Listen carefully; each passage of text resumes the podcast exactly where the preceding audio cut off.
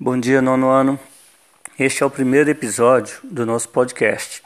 Nessa primeira mensagem, trago para vocês um resumo das primeiras quatro aulas do segundo bloco de estudos, que trata dos estados físicos da matéria, da constituição atômica da matéria, dos modelos atômicos, das partículas subatômicas e da distribuição eletrônica.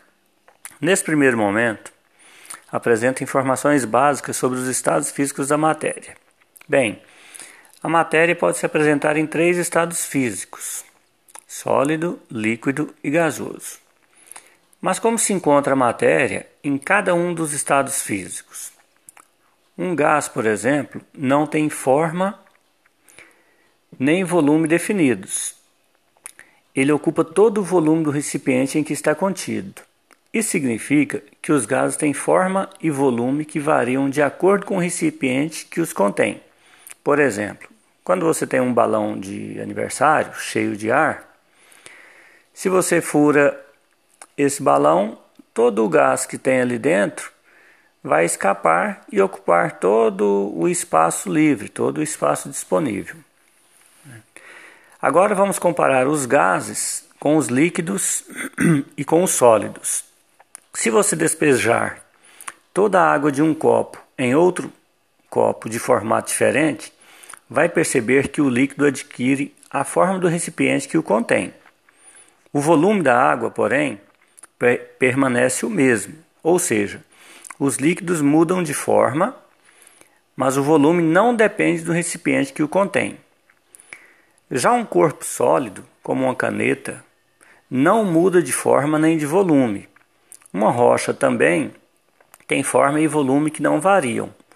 Os sólidos apresentam forma e volume bem definidos. Dizemos então que os sólidos têm forma e volume constantes. Os líquidos têm volume constante e forma variável, de acordo com o recipiente. E os gases têm forma e volume variáveis.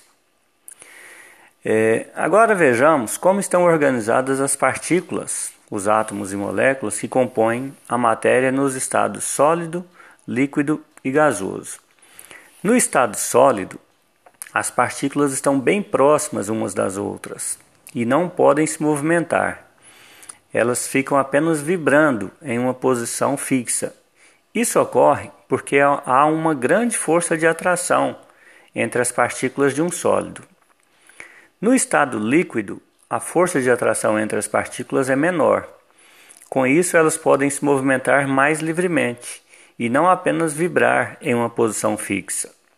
No estado gasoso, as partículas movimentam-se ainda mais livremente, ficando mais distantes umas das outras do que as partículas de um sólido ou de um líquido. A força de atração entre elas é quase nula a forma e o volume dos gases são variáveis. Isso ocorre porque a força de atração entre suas partículas é pequena e a distância entre elas é maior que nos outros estados da matéria. É, como é que o calor influencia na mudança de estado físico? Bem, calor é a quantidade de energia que passa de um corpo para outro, devido a uma diferença de temperatura entre eles. O calor passa sempre do corpo mais quente para o mais frio, até que os corpos fiquem com a mesma temperatura. Quando se fornece calor, quando se fornece energia para um corpo, as partículas dele começam a se movimentar mais rapidamente, pois passam a ter mais energia. O fornecimento de energia pode também provocar mudança no estado físico da matéria. Aquecendo-se um corpo sólido, suas partículas passam a se mover mais rapidamente e assim a distância entre elas aumenta. O corpo passa então do, ao estado líquido. É o que acontece quando a gente tira, por exemplo, uma forma de gelo do congelador. É, em algum tempo, o que, que vai acontecer com aquele gelo, com aquela água? Ela vai derreter, né? ou seja, vai passar do estado sólido para o estado líquido. Continuando o aquecimento, as partículas movem-se ainda mais rapidamente e a matéria passa então para o estado gasoso, Ou seja, se a gente pega aquela água do estado líquido, coloca em uma panela e leva ao fogo para ferver, em pouco tempo essa água do estado líquido vai passar para o estado gasoso. Tem outro fator ambiental que também influencia na mudança de estado físico da matéria, que é a pressão. Né? É, você já percebeu que os alimentos cozinham mais rapidamente em uma panela de pressão? Isso acontece porque a pressão interfere na mudança de estado físico da matéria. Mas por quê?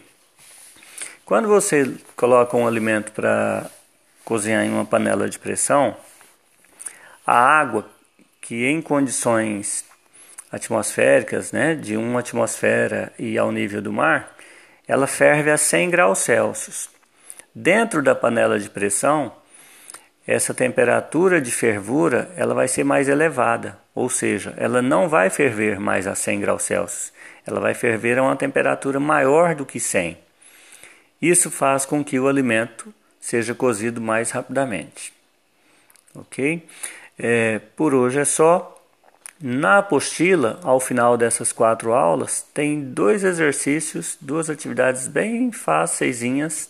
Eu quero que vocês tentem respondê-la e respondendo podem enviar a foto para mim é, no PV ou mesmo no grupo da turma de vocês. Bom dia a todos.